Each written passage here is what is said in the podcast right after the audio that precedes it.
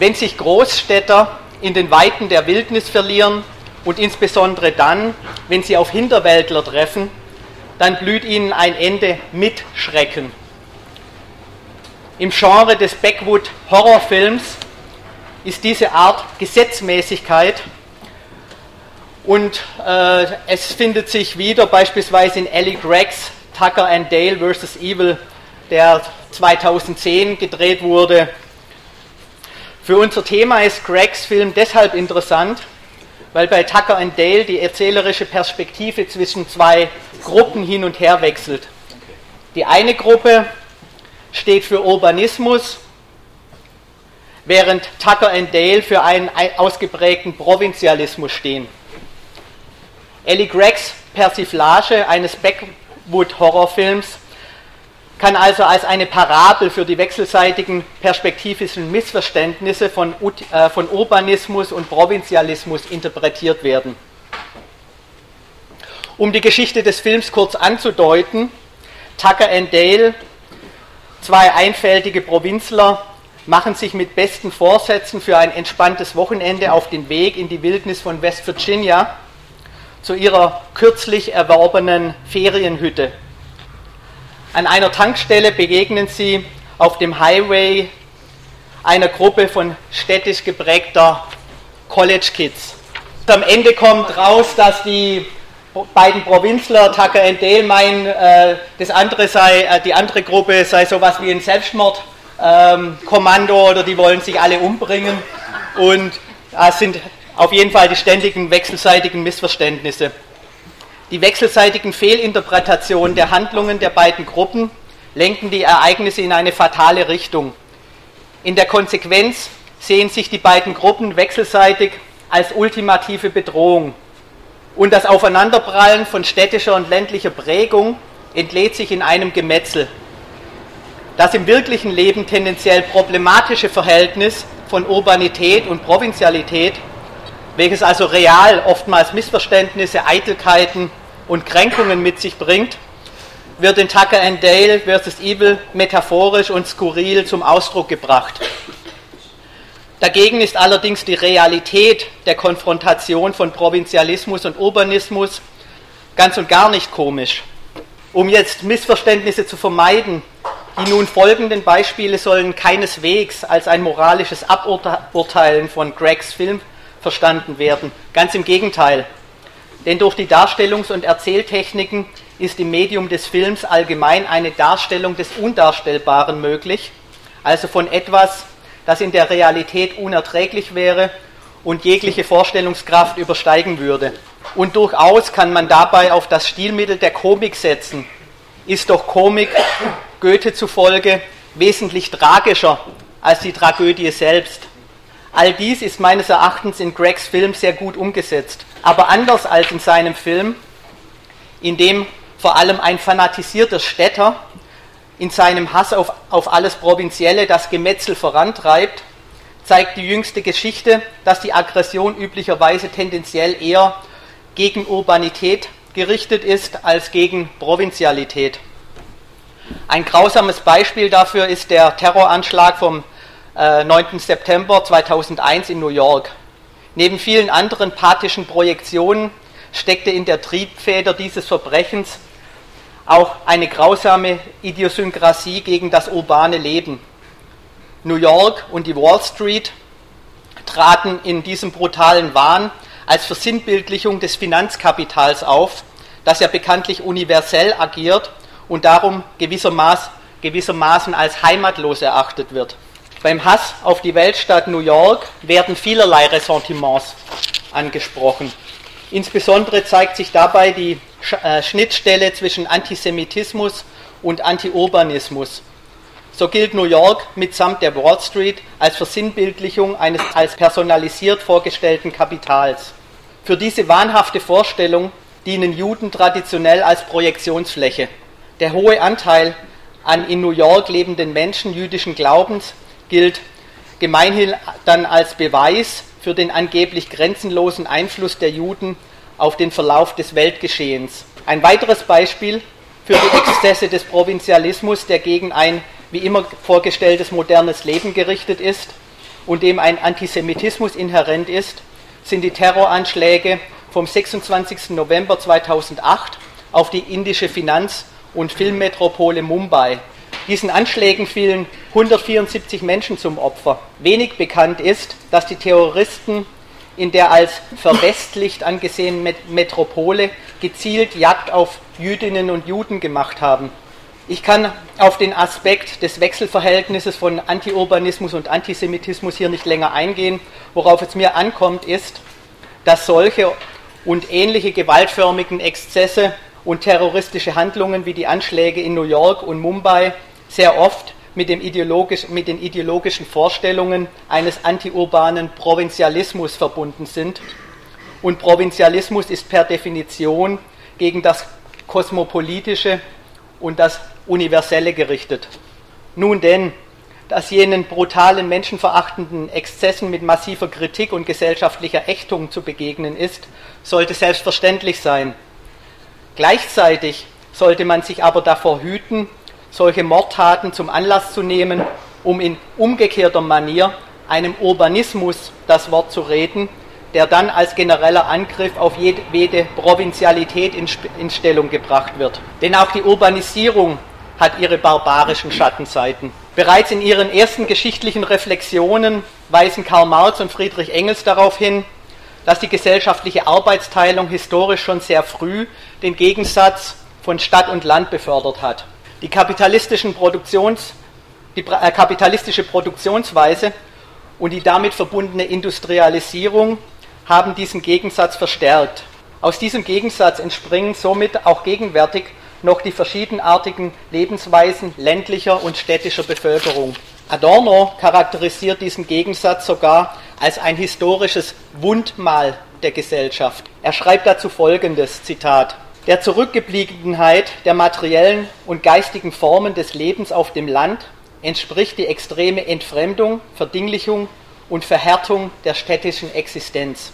Die wechselseitig aufeinander bezogenen Vorurteile, Klischees und ideologischen Verklärungen eines städtischen und ländlichen Lebens sind also zutiefst von diesem Wundmal der geschichtlichen Arbeitsteilung zwischen Stadt und Land geprägt. Das jeweilige geschichtliche Resultat dieser Arbeitsteilung bestimmt maßgeblich die jeweiligen urbanen und provinziellen Lebensweisen. Der erste Teil meines Vortrags beleuchtet aus diesem Grund zunächst einmal in aller Kürze einige historische Aspekte der modernen Urbanisierung. Denn die realhistorischen Entwicklungen von Stadt und Land geben ja erst das begriffliche Modell für Urbanität und Provinzialität ab. Als zweites gehe ich auf Henri Lefebvres Slogan Recht auf Stadt ein, im Zusammenhang mit Adornos Diktum Pflicht zur, zu, Ent, äh, zu Entprovinzialisierung. Im dritten Teil unterscheide ich Urbanität und Provinzialität von Urbanismus und Provinzialismus. Als viertes kommen einige moderne provinzialistische Ideologien zur Sprache und der fünfte Teil des Vortrags legt den Fokus auf den Aspekt der individuellen Bildung im, Zusammen im Zusammenhang mit Urbanität und Gesellschaftlichkeit. Bevor zu guter Letzt eine Schlussbemerkung von mir kommt, mit der wir dann zur Diskussion übergleiten können. Die moderne Urbanisierung hat mit der Durchsetzung der bürgerlich-kapitalistischen Produktionsweise und ihrer Industrialisierung begonnen. Die industrielle Revolution hat eine enorme Abwanderung der Bevölkerung aus ländlichen Regionen bewirkt. Marx und Engels weisen darauf hin, dass diese Produktionsweise, Zitat, einen bedeutenden Teil der Bevölkerung dem Idiotismus des Landlebens entrissen hat. Mit dem auf den ersten Blick despektierlichen Ausdruck Idiotismus des Landlebens spielen Marx und Engels aber darauf an, dass in den freien Städten im späten Mittelalter und in der frühen Neuzeit eine dem Landleben gegenüberstehende Befreiung von persönlichen Abhängigkeitsverhältnissen und Hörigkeiten der Leibeigenschaft ermöglicht wurde. Auch Bildungsmöglichkeiten waren nur, waren nur in den Städten zu, zu haben. Mit der Freiheit von der Leibeigenschaft war für viele Menschen, die vom Landleben geflüchtet sind, jedoch auch noch eine andere Seite verbunden. Es waren also zwei Seiten der Freiheitsmedaille, deren Doppelcharakter mit der kapitalistischen Industrialisierung noch verstärkt wurde. Denn die Massen, die in die Städte wanderten, waren, Zitat Marx, in doppeltem Sinne frei geworden. Erstens frei von den alten Klientel- oder Hörigkeitsverhältnissen und zweitens frei von allem Hab und Gut, also frei von allem Eigentum. Sie waren auf den Verkauf ihres Arbeitsvermögens oder auf Bettel, auf Vagabundentum und auf Raub als die einzigen Erwerbsquellen angewiesen. Die Folge war die Verelendung der in die Städte gewanderten Bevölkerung, die ja mit der Hoffnung auf Erwerbsmöglichkeiten in die Städte gekommen waren. Die moderne Stadtentwicklung wurde zunehmend von der kapitalistischen Produktion und Verwertung geprägt. Damit ist zugleich die Entwicklung von Arbeiterquartieren und Elendsvierteln verbunden. Mit der modernen Segregation der Stadtlandschaften hängt also auch die Suburbanisierung des Elends zusammen. Und viele der städtebaulichen Maßnahmen waren dabei gegen die immer wieder auftretenden Kämpfe der Proletarisierten gerichtet und sind dies nach wie vor.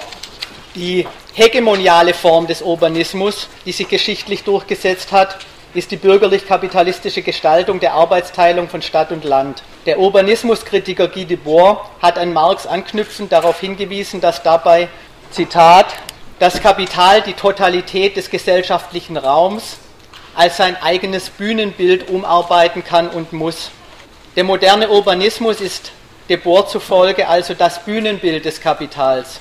Ein Bühnenbild, das sich gemäß der Verwertungslogik des Kapitals beständig verändert. Dieser eigenlogische Prozess des Kapitals vollzieht sich größtenteils aber hinter den Rücken der gesellschaftlichen Akteure. Im Bühnenbild des Kapitals tummeln sich sowohl Herrschende als auch die Marginalisierten und die Ausgebeuteten. Auch die Herrschenden selbst sind der Eigenlogik des Kapitals, äh, sind der Eigen, äh, unterliegen der Eigenlogik des Kapitals. Aber sie verfügen doch zumindest über einige wesentliche Mittel, diesen Prozess ein Stück weit mitgestalten zu können und davon gegebenenfalls zu profitieren. Die Marginalisierten und Ausgebeuteten, also diejenigen, die nicht über solche Mittel verfügen, denen bleibt dann lediglich gegen diese Bedingungen ihrer Ausbeutung und Marginalisierung an, anzukämpfen, so Guy Debord. Analog dazu weist David Harvey darauf hin, dass die Dynamik Urbanis des Urbanismus sich nicht in Form einer störungsfreien und gleichmäßigen Entwicklung vollziehe, sondern auf der Grundlage je verschiedener Reproduktionsbedingungen und sozialpolitischer Kämpfe in ungleichartigen Zyklen zwischen Boom und Krise. Die Städte sind dabei wichtige Schauplätze politischer, sozialer und klassenbedingter Kämpfe. Debors und Harveys Analysen knüpfen an einen der berühmtesten Urbanismustheoretiker an, nämlich an Henri Lefebvre. Dieser hat deutlich herausgearbeitet, dass nicht nur das Kapital den Urbanisierungsprozess vorantreibt, sondern dass der Urbanisierungsprozess zunehmend die notwendige Grundlage der kapitalistischen Verwertung darstellt. Innerhalb dessen geraten die modernen Städte zu lokalen Zentren einer universellen Gesellschaftlichkeit und den damit verbundenen Konflikten. Des Weiteren weist Lefebvre darauf hin, dass jegliche ländliche Produktion wie etwa Agrarproduktion und darüber hinaus auch jegliches ländliche Leben zunehmend der urbanen Entwicklung des Kapitals unterworfen wird. Lefebvre nennt diesen Prozess in seiner Gesamtheit urbane Revolution er unterscheidet dabei zwei Entwicklungsmomente. Erstens die Industrialisierung der landwirtschaftlichen Produktion und zweitens die vollständige Urbanisierung von allen Regionen. Das erste Entwicklungsmoment, also die Industrialisierung der landwirtschaftlichen Produktion, bringt eine grundlegende Transformation der ländlichen Gebiete mit sich. Lefebvre beschreibt diese wie folgt, Zitat, die für das bäuerliche Dasein typische traditionelle Dorfgemeinschaft wandelt sich. Es geht in größere Einheiten auf und wird von ihnen überdeckt. Der Industrie angegliedert, konsumiert es deren Erzeugnisse. Hand in Hand mit der Konzentration der Bevölkerung geht die Konzentration der Produktionsmittel einher. Das Stadtgewebe beginnt zu wuchern, dehnt sich aus und verschlingt die Überbleibsel des ländlichen Daseins. Zitat Ende. Zur Veranschaulichung der von Lefebvre benannten Wucherung des Stadtgewebes können wir einen Blick auf Jakarta werfen. Also wie Jakarta sich zwischen 1975 und 2010 entwickelt hat. 1975, 1990, 2000, 2010. Allerdings benennt Lefebvre mit Stadtgewebe das nicht nur das bebaute Gelände der Stadt, also er benennt damit nicht nur das bebaute Gelände der Stadt. Insofern ist die gezeigte Ausdehnung von Jakarta ein Stück weit irreführend. Lefebvre versteht darunter vielmehr die Gesamtheit aller Erscheinungen, welche die Dominanz der Stadt über das Land befestigen. In dieser Entwicklungstendenz bleiben mehr oder weniger große Inseln sogenannter Ruralität, das heißt von Weilern, Dörfern und anderen ländlichen Gebieten zurück. Äh, oder zurückbleiben oder Aussparung ist eigentlich das falsche Wort, denn diese ruralen Gebiete bleiben nicht nur in ihrer vermeintlichen, bleiben nicht in ihrer vermeintlichen Ursprünglichkeit erhalten. Vielmehr passen sie sich in irgendeiner Weise an oder sie drohen zu verfallen, weil sie nicht an der kapitalistischen Produktion oder am Weltmarkt sich beteiligen oder beteiligen können. Man denke beispielsweise an die ländlichen Regionen in Afghanistan, Kolumbien, deren einzige Verbindung zum Weltmarkt der Anbau von Drogen oder der Drogenhandel ist, was wiederum äh, Bekämpfungsmaßnahmen hervorruft. Die Ausdehnung der städtischen Agglomerationen bedeutet darüber hinaus eine Ausweitung urbaner Infrastruktur und die Entstehung entfernter urbaner Peripherien, wie beispielsweise Erholungs- und Touristengebiete, die eine rurale Folklore und einen genau für den jeweiligen Tourismus zugeschnittenen Exotismus als Attraktionen bieten. Neben urbaner Infrastruktur wie Wasser- und Stromversorgung, Verkehrs- und Kommunikationsnetzen wird gewissermaßen ein urbaner Lebensstil und dessen Bedürfnisse in die ländlichen Gebiete importiert oder von ihnen angeeignet. Ganze Regionen geraten praktisch zu Kolonien der Großstadt und des Urbanismus. Das zweite Moment der urbanen Revolution, das auf der erstbenannten Entwicklung aufbaut, ist Lefebvre zufolge die vollständige Urbanisierung der Gesellschaft. Diese entspringt einer doppelten Krise. Einerseits der Krise der Stadt, und andererseits der eben erwähnten Krise der agrarisch-ruralen Gebiete. Die Krise der Stadt beschreibt Lefebvre in drastischen Worten, Zitat, die Stadt ist durch ihr Wachstum explodiert. Lefebvre spekulierte in den 1970er Jahren, dass aufgrund ihrer Explosion das Gebilde Stadt, wie es bisher, bekannt, wie es bisher gekannt wurde, tendenziell verschwinden würde. Und verfolgt man den Prozess der Urbanisierung seitdem bis zur Gegenwart, dann lässt sich an Lefebvre anknüpfend behaupten, dass die Differenz zwischen Stadt und Land durch die vollständige Urbanisierung auf eine neue, nämlich auf eine vollständig urbanisierte Weise wiedererzeugt wird. Ebenso wie Urbanität und Provinzialität als Lebensweisen. Das heißt, der Prozess der arbeitsteiligen Differenzbildung zwischen Stadt und Land ist nicht verschwunden, er hat sich nur in neuartiger Weise reproduziert und transformiert. So findet beispielsweise seit einem halben Jahrhundert weltweit eine Explosion von etlichen ehemaligen Großstädten statt, die sich dabei in Megacities transformiert haben. Bei gleichzeitiger Entvölkerung ganzer Regionen oder deren, also die, oder deren Neuaneignung, also die Neuaneignung dieser entvölkerten Gebiete durch autoritäre Clans, Sippen und Warlords. Lords. Mit der Metapher Explosion der Städte deutete Henri Lefebvre schon in den 1970er Jahren einen Prozess an, der eigentlich erst gegenwärtig so richtig sichtbar geworden ist. Zum ersten Mal in der Geschichte leben die meisten Menschen in den Städten. Wir haben das urbane Jahrhundert erreicht, lebten Anfang des 19. Jahrhunderts noch etwa 97 Prozent der Menschen auf dem Land so sind heute mehr als die Hälfte der Menschen Städter und Städterinnen. Die Tendenz ist steigend. Die Vereinten Nationen schätzen, dass die 60-Prozent-Marke schon im Jahr 2020 überschritten wird. Sie rechnet mit einer Zunahme der Stadtbevölkerung um 25 Prozent bis zum Jahr 2050. Das heißt, dass Mitte des 21. Jahrhunderts drei Viertel aller Menschen Städter und Städterinnen sind. Dieser Trend der zunehmenden Verstädterung der Welt wird auch daran deutlich, dass gegenwärtig pro Woche rund eine Million Menschen in afrikanische, lateinamerikanische oder asiatische Großstädte abwandern. Allein in China werden in den kommenden Jahren rund 350 Millionen Menschen voraussichtlich, voraussichtlich in die Städte abwandern. Besser gesagt in Megacities, die teilweise noch gebaut werden müssen, wie hier auf dem Bild. In den kommenden Jahren wird also der ohnehin schon ungeheure sozialpolitische Druck auf Megacities sich noch verstärken wie Mumbai, Delhi, Shanghai, Sao Paulo, Buenos Aires, Mexico City, Kairo, Jakarta oder andere Städte. Diese gigantischen Stadtgebilde sind heute schon kaum mehr in der Lage, die Bedürfnisse ihrer Bewohner und Bewohnerinnen adäquat und auf menschenwürdige Weise befriedigen zu können. Versorgung und Entsorgung, Infrastruktur, Lebensqualität, Energie und Lebensmittel, Mobilität, Wasser und Nahrungsmittel. In keinem anderen Zusammenhang stellen sich die Aspekte des alltäglichen Lebensvollzugs derart verdichtet dar wie im Kontext der Megacities. Dabei werden die Fragen nach der künftigen Ausgestaltung dieser Lebensgrundlagen immer drängender. Die meisten dieser Megacities verkörpern krasse Paradoxien, eine gigantische gesellschaftliche Reichtumsentwicklung, von der nur einige wenige profitieren, ist gepaart mit brutaler Armut und dem Elend massenhafter Menschen. Innovation und Rückständigkeit treten, treffen aufeinander. Repressive Ordnungspolitik und quasi anarchistisches Chaos.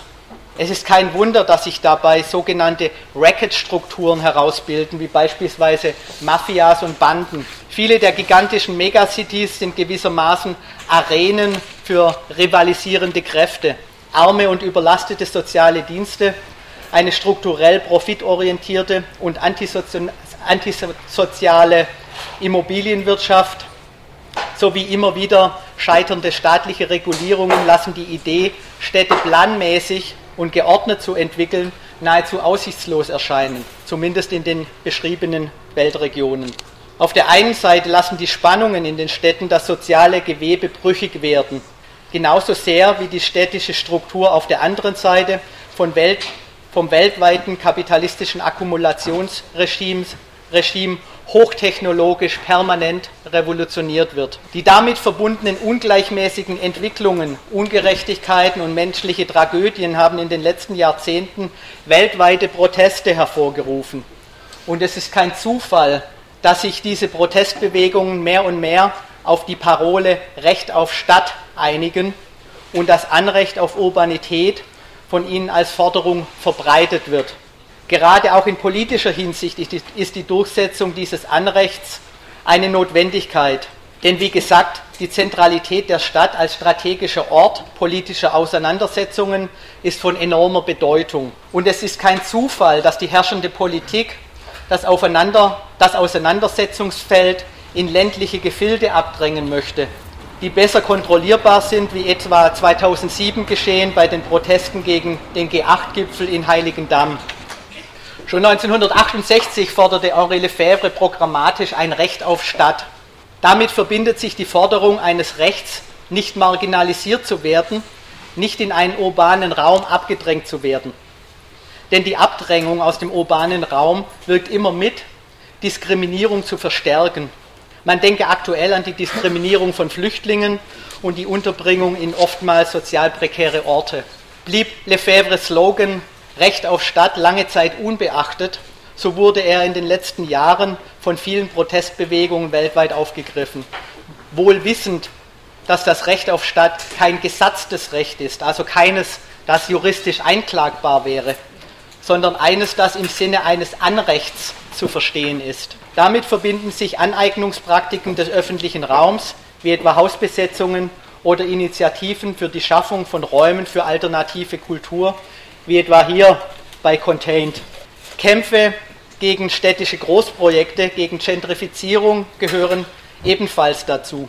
In Henri Lefebvres Parole Recht auf Stadt sind zwei weitere Forderungen mit enthalten, nämlich erstens das Recht auf Differenz und zweitens das Recht auf Zentralität. Das Recht auf Differenz meint jedoch nicht das Flickwerk der urbanen segregierten und in sich homogenisierenden äh, homogenisierend wirkenden Räume. Vielmehr zieht diese Forderung auf, zielt diese Forderung auf eine unhintergehbare Pluralität und auf Vielverschiedenheit. Man könnte auch sagen, es zielt auf ein Recht, anders sein zu können, ohne dabei in Angst leben zu müssen. Eine Angst, die etwa daraus resultiert oder resultieren könnte, weil man beispielsweise erkennbar jüdisch ist oder transsexuell oder eine hochpigmentierte Haut hat oder vermeintlich einer falschen Gang zugehört oder vieles mehr. Der zweite Grundsatz, also das Recht auf Zentralität, richtet sich gegen Marginalisierungen. Es zielt auf eine unbeschränkte Teilhabe am urbanen gesellschaftlichen Leben, auf Mitsprache und Mitgestaltung, auf die Schaffung von Orten des öffentlichen Zusammentreffens, des Austausches, der sozialen Kommunikation und ja, auch der politischen Auseinandersetzung, die durchaus konfliktartig und streitbar verlaufen kann. Des Weiteren zielt es auf die Gestaltung von selbstbestimmten Lebensrhythmen, also auf eine selbstbestimmte Verwendung von Zeit und ja, auch einer Verschwendung von Zeit. Es geht um Aneignungsmöglichkeiten der spezifisch urbanen Qualitäten, um den Zugang zu den Ressourcen moderner, moderner Urbanität, insgesamt um die Möglichkeit, spielerisch experimentelle alternative Lebensentwürfe auszuprobieren. Alles in allem zielt Lefebvres Recht auf Stadt auf die Möglichkeit einer vollen und ganzen Nutzung von Urbanität durch das allseitig gesellschaftliche Individuum, wie Marx das genannt hätte.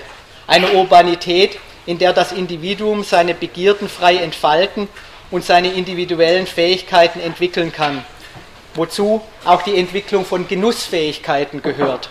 Ihr könnt dabei gerne an alles Mögliche denken, das zum Genuss taugt.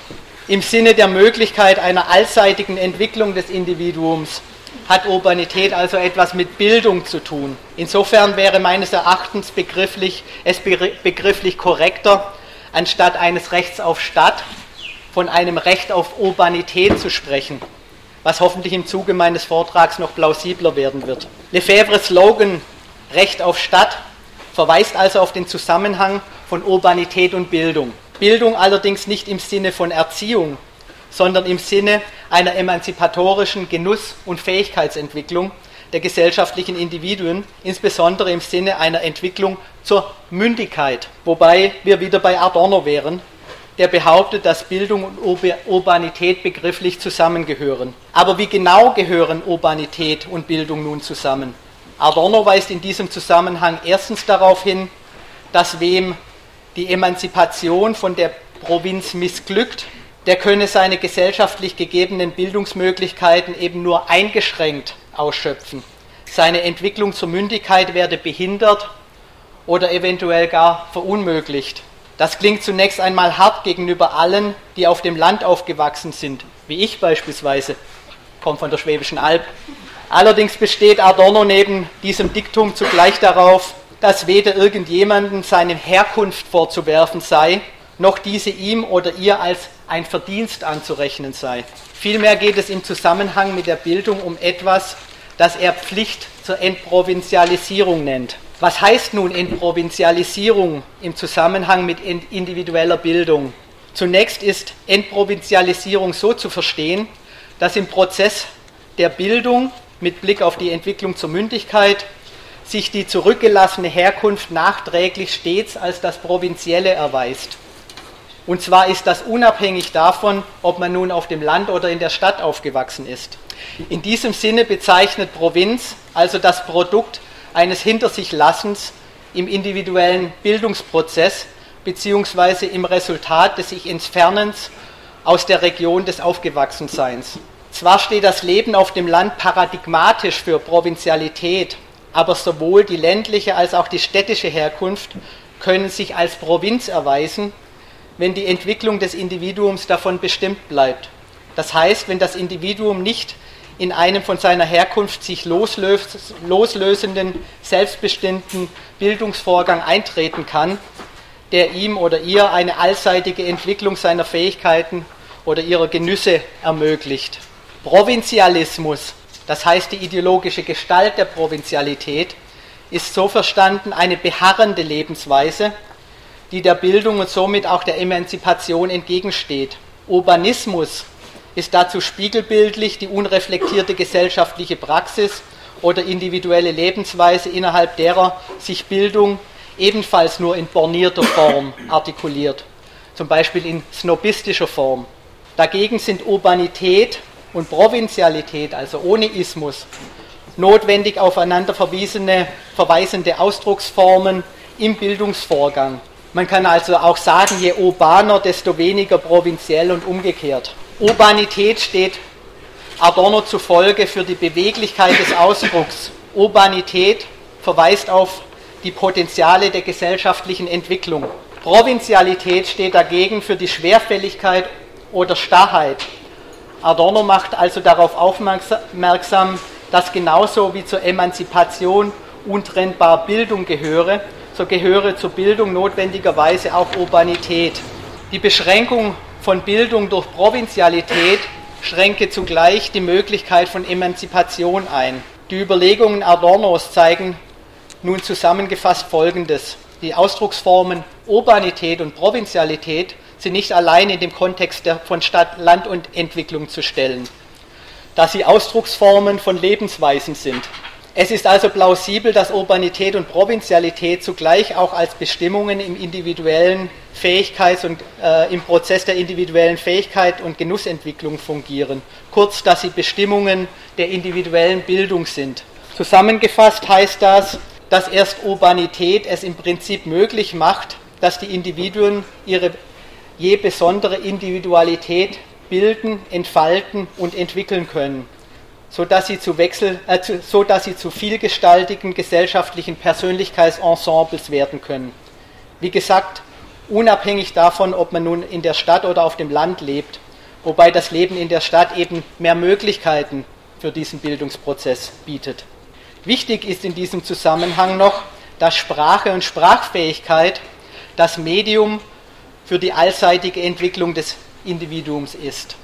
Nebenbei mit Sprache ist bei Adorno nicht nur Verbal- oder Schriftsprache gemeint, sondern alle menschlichen Ausdrucksformen, wie beispielsweise auch künstlerische, architektonische oder gestisch-mimische Ausdrucksformen. Bevor ich auf den Zusammenhang von Urbanität, Bildung und Entprovinzialisierung weiter eingehe, möchte ich vorschlagen, sehr genau zwischen Urbanismus und Provinzialismus auf der einen Seite und Urbanität und Provinzialität auf der anderen Seite zu unterscheiden.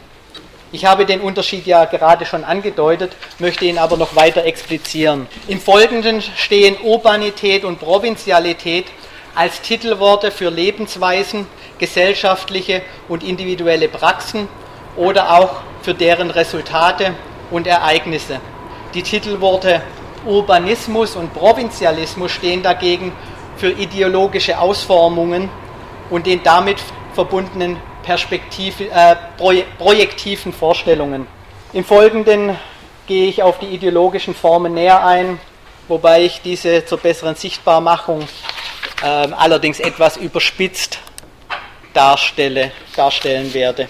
Die beiden Extreme Urbanismus und Provinzialismus spannen sich jeweils selbst wiederum in zwei entgegengesetzte Pole auf. Dies ist zum einen ein idiosynkratischer Pol, in dem sich ein übersteigerter, äh, in dem sich übersteigerte affektive Abneigungen Bahn brechen, wie beispielsweise ein Hass gegen andere Lebensweisen als die eigene Lebensweise beispielsweise. Also Idiosynkrasie heißt einfach so eine übersteigerte Ablehnung von, von etwas. Auf der anderen Seite steht ein Idol, idolatorischer Pol, in dem das jeweilige andere positiv und idyllisch verklärt oder vergöttlicht wird, also idealisiert wird in einer bestimmten Weise.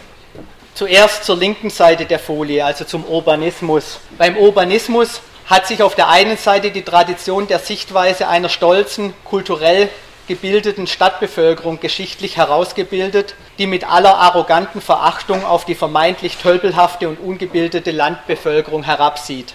Dieser dem ländlichen Leben gegenüber despektierlichen Sichtweise steht auf der anderen Seite das sich vor allem in der Neuzeit herausgebildete Ideologem einer Landidolatrie gegenüber, nämlich die städtischen Vorstellungen oder die städtisch geprägten Vorstellungen von ländlicher Idylle, von ihrer Reinheit und Echtheit und der Ehrlichkeit sowie Aufrichtigkeit der Landbevölkerung. Nun zur rechten Seite der Folie. Spiegelbildlich verschränkt findet sich der von, vom ländlichen Leben ausgehenden Perspektive das Ressortiment, spätestens seit der Entstehung der Handelsstädte, dass der Reichtum der Stadtbevölkerung sich aus einem angeblich arbeitsfreien Gelderwerb speisen würde, während ihr materielles Überleben doch überhaupt nur durch, harte, durch die harte Arbeit auf den Feldern, also auf dem Land sichergestellt sei. Mit diesem Ressentiment ist zugleich die Vorstellung vom städtischen Sittenverfall verbunden, wie etwa die Vorstellung, von einer dekadenten Stadtbevölkerung, die nur noch dem Vergnügen nachjage und keine moralischen und religiösen Werte mehr besitze. Trotz allem findet sich beim ländlichen Blick auf die Stadt ebenfalls eine Idolatrie, nämlich eine Glorifizierung des Urbanen wieder. Nach wie vor ist das Versprechen von Urbanität bei großen Teilen der in ländlichen Regionen aufgewachsenen äußerst wirksam und speist sich aus den eingeschränkten Möglichkeiten auf dem Land sowie der damit verbundenen Perspektivlosigkeit. Nach wie vor zieht es viele, die auf dem Land oder in den Provinzstädten aufgewachsen sind, aufgrund des bürgerlichen und urbanen Glücksversprechens in die großen Städte wie Berlin oder Hamburg. Ihr kennt das Phänomen ja alle. Mit der Idolatrie des Urbanismus ist oftmals sogar eine Reprovinzialisierung des Urbanen verbunden, ohne aber das Urbane auflösen zu können oder die Urbanisierung rückgängig machen zu können.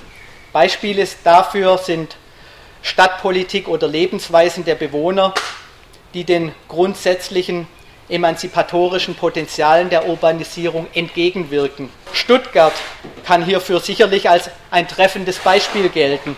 Die Region Stuttgart, in der 2,6 Millionen Menschen leben, ist in ökonomischer Hinsicht eine der entwicklungsdynamischsten Religio äh, Regionen Europas. ja, religiös vielleicht auch hier. Mit Beschäftigten aus nahezu allen Regionen der Welt.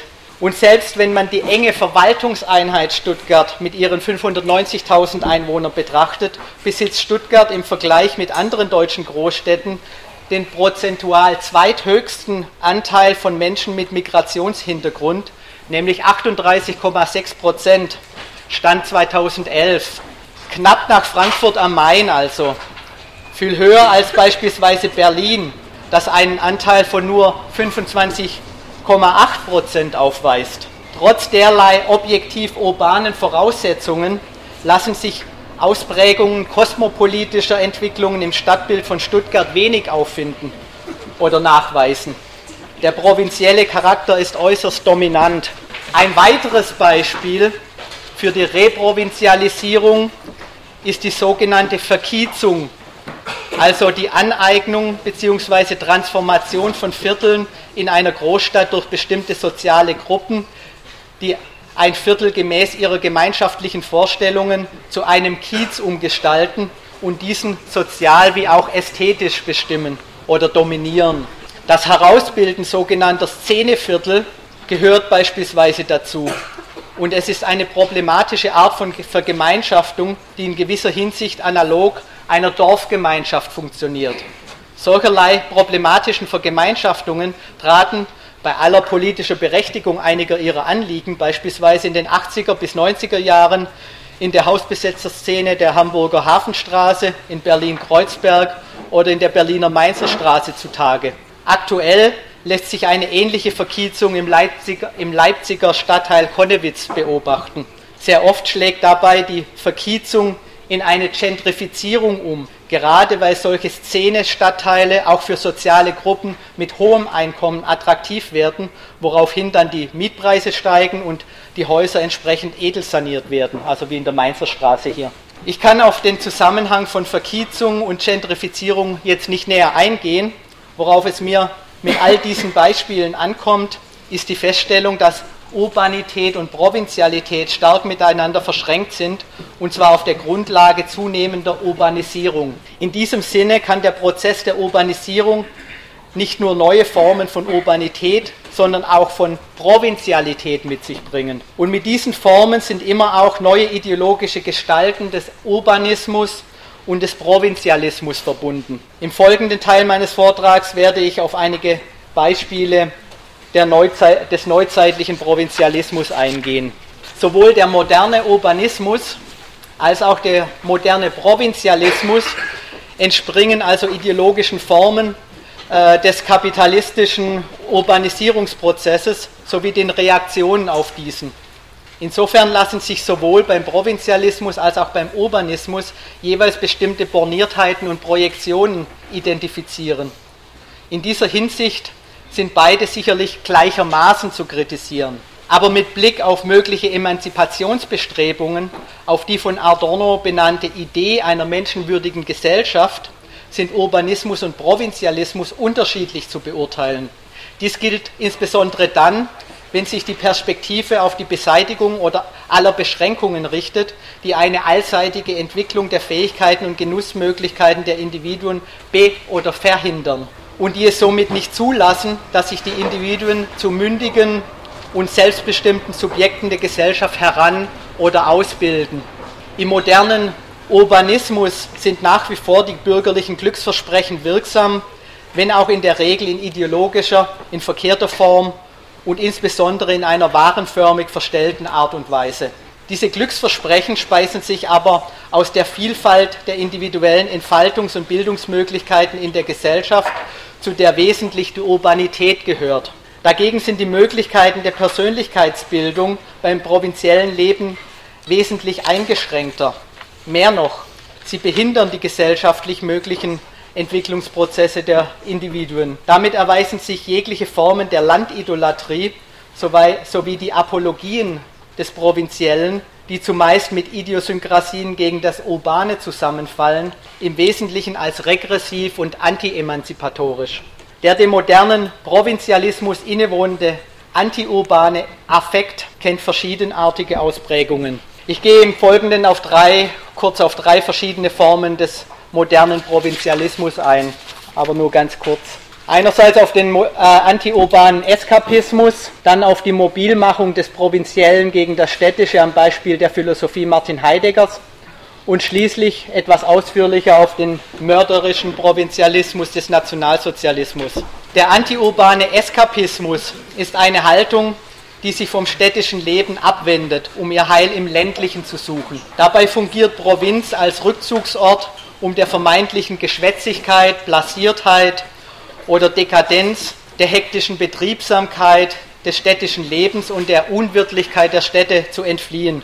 Mit der Ideologie des vermeintlich einfachen Lebens auf dem Land verbindet sich zugleich die Vorstellung von Echtheit und Authentizität und natürlichem Leben. In politischer Hinsicht besteht allerdings ein wesentlicher Unterschied darin, ob die Ablehnung des Urbanen sich als ein bloßer Eskapismus vollzieht, also eine Flucht, der das städtische Leben davon unberührt walten lässt, oder ob bei der Ablehnung des Urbanen ein radikaler Anti-Urbanismus ausgeprägt ist, der das Urbane bekämpft. Zunächst knüpft Martin Heidegger an, den, an die eskapistischen Vorstellungen eines noch echten Lebens auf dem Land an und an die Vorstellung von Authentizität Authentizität und Ehrlichkeit der ländlichen Bevölkerung.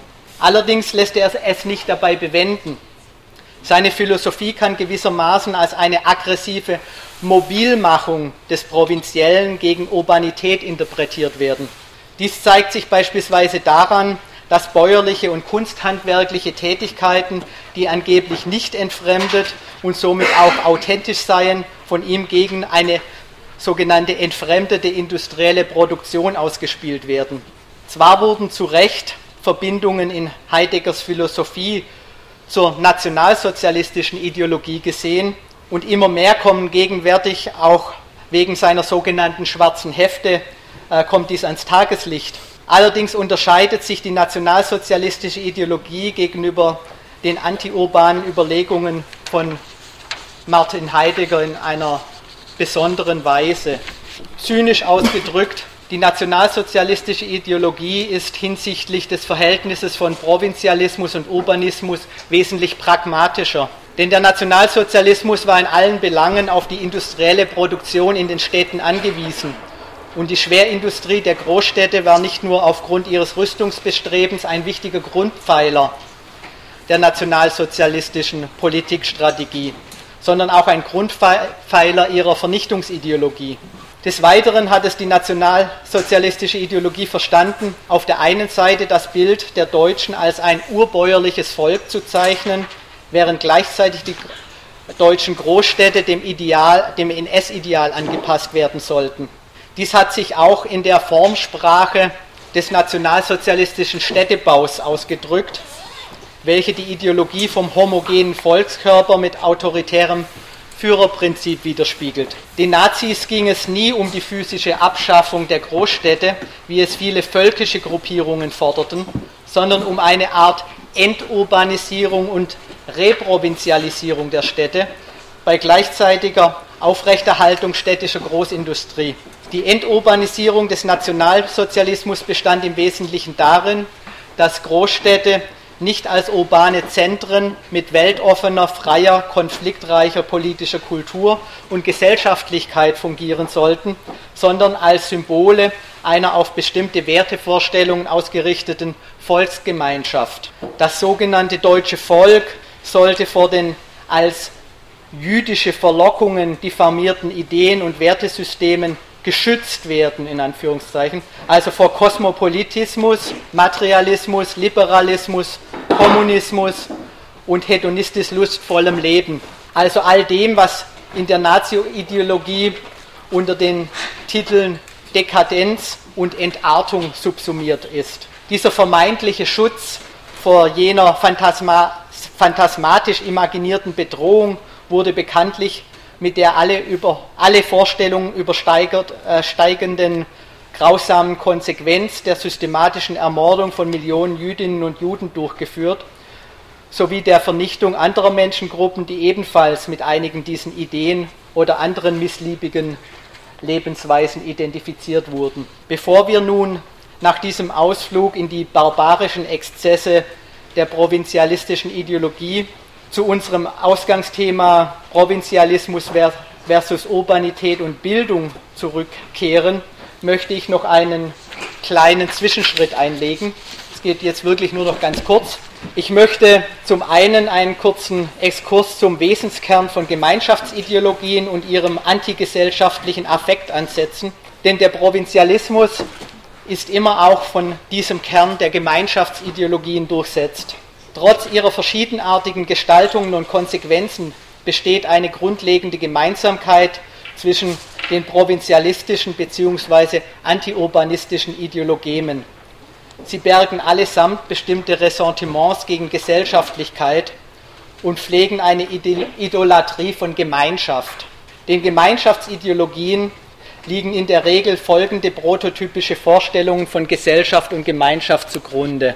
Der Gemeinschaft wird dabei ein echtes Zusammenleben zugeschrieben, in der unmittelbare Beziehungen existieren würden, während das Leben in der Gesellschaft ein scheinhaftes sei, das durch mittelbare und insofern entfremdete Beziehungen charakterisiert sei. Daher sei Gesellschaft ein künstliches Sozialgebilde, während Gemeinschaften angeblich natürlich seien. Auch die gemeinschaftlichen Tätigkeiten seien natürlich und darüber hinaus moralisch geprägt, hinter denen also noch echte Werte stünden, während die gesellschaftlichen Tätigkeiten bloß zweckrational und instrumentell seien. In Gemeinschaften würde kreatives Schaffen und ein Miteinanderarbeiten gepflegt. Dagegen seien gesellschaftliche Tätigkeiten mechanisch. Das gemeinschaftliche Schaffen sei in geschichtliche Traditionszusammenhänge und tiefes Erfahrungswissen eingebettet wohingegen das gesellschaftliche Machen und Arbeiten sich durch kurzfristige rationalistische Professionalisierung oder Intellektualisierung auszeichne, entsprechend der Zweckrationalisierung der Mittel. Alles Gemeinschaftliche gilt solchen Ideologien dann als gut, demgegenüber alles Gesellschaftliche als schlecht. Von solchen leider sehr üblichen Gemeinschaftsideologien aus ist nur noch ein kleiner Schritt bis zum Kultus angeblich naturwüchsiger Verhältnisse von Blut und Boden sowie einer Ideologie menschlicher Rassen oder vermeintlich miteinander inkommensurabler Kulturgemeinschaften. Vergemeinschaftungen und die dazugehörigen Ideologien haben insbesondere dann Konjunktur, wenn gesellschaftliche Praxisformen und ihre Institutionen in eine Krise geraten Infolgedessen tritt sehr häufig die Gewalt organisierter Gemeinschaften an ihre Stelle. Bestimmte Clans, Klicken oder Banden übernehmen dann vormalige gesellschaftliche Funktionen in anderer Form, was in der Regel mit einem Verlust von bürgerlichen Rechtsformen und sachlich gestalteten Regelungen einhergeht. Um ihre Herrschaft zu legitimieren, kreieren dann solche Klicken oder Banden äh, oftmals einen angeblichen Traditionszusammenhang, auf den sie sich dann berufen. Jüngste Beispiele hierfür sehen wir in der Region des Iraks oder in Syrien. Vergemeinschaftungsideologien reißen fiktiv die grundlegende reale Vermitteltheit jenes Zusammenhangs von Gesellschaft und Gemeinschaft auseinander. Also sie machen dann entweder oder draus. Aber in Wirklichkeit ist es in, in sich stark vermittelt. Gemeinschaften sind immer auch gesellschaftlich und Gesellschaften äh, können nur sich reproduzieren auf der Grundlage von Gemeinschaften. Also sie sind ganz stark miteinander vermittelt. Also man kann da kein Entweder-Oder machen. Vergemeinschaftungsideologien reißen also diesen Zusammenhang auseinander. Sie sind dabei in aller Regel gegen Urbanität, gegen die gesellschaftliche Zirkulation und den damit verbundenen Universalismus der Gesellschaft gerichtet. Ebenso tendieren sie zum Partikularismus mit einer scharfen Grenzziehung zwischen innen und außen. Entsprechend sind sie exkludierend und inkludierend. Sie richten sich gegen eine Vielverschiedenheit des sozialen Lebens und heterogener Lebensentwürfe, also gegen Bestimmungen, wie sie für Gesellschaftlichkeit grundlegend sind. Gesellschaftliche Vielfalt ist auch eine notwendige und unhintergehbare Voraussetzung für die Bildung der gesellschaftlichen individuellen Persönlichkeitsensembles. Und hiermit sind wir wieder beim Thema Bildung im Sinne Adornos zurück. Gegen Gemeinschaftsideologien gerichtet arbeitet Adorno folgenden Zusammenhang heraus. Wird die sachliche Vermitteltheit der Gesellschaft durch unmittelbare gemeinschaftliche Beziehungen ersetzt, dann sinkt der einzelne Mensch zum bloßen Träger einer bestimmten Funktion innerhalb der Gemeinschaft herab. Der oder die Einzelne fungiert dann nur noch als ein dingliches Rädchen im Getriebe der Gemeinschaft.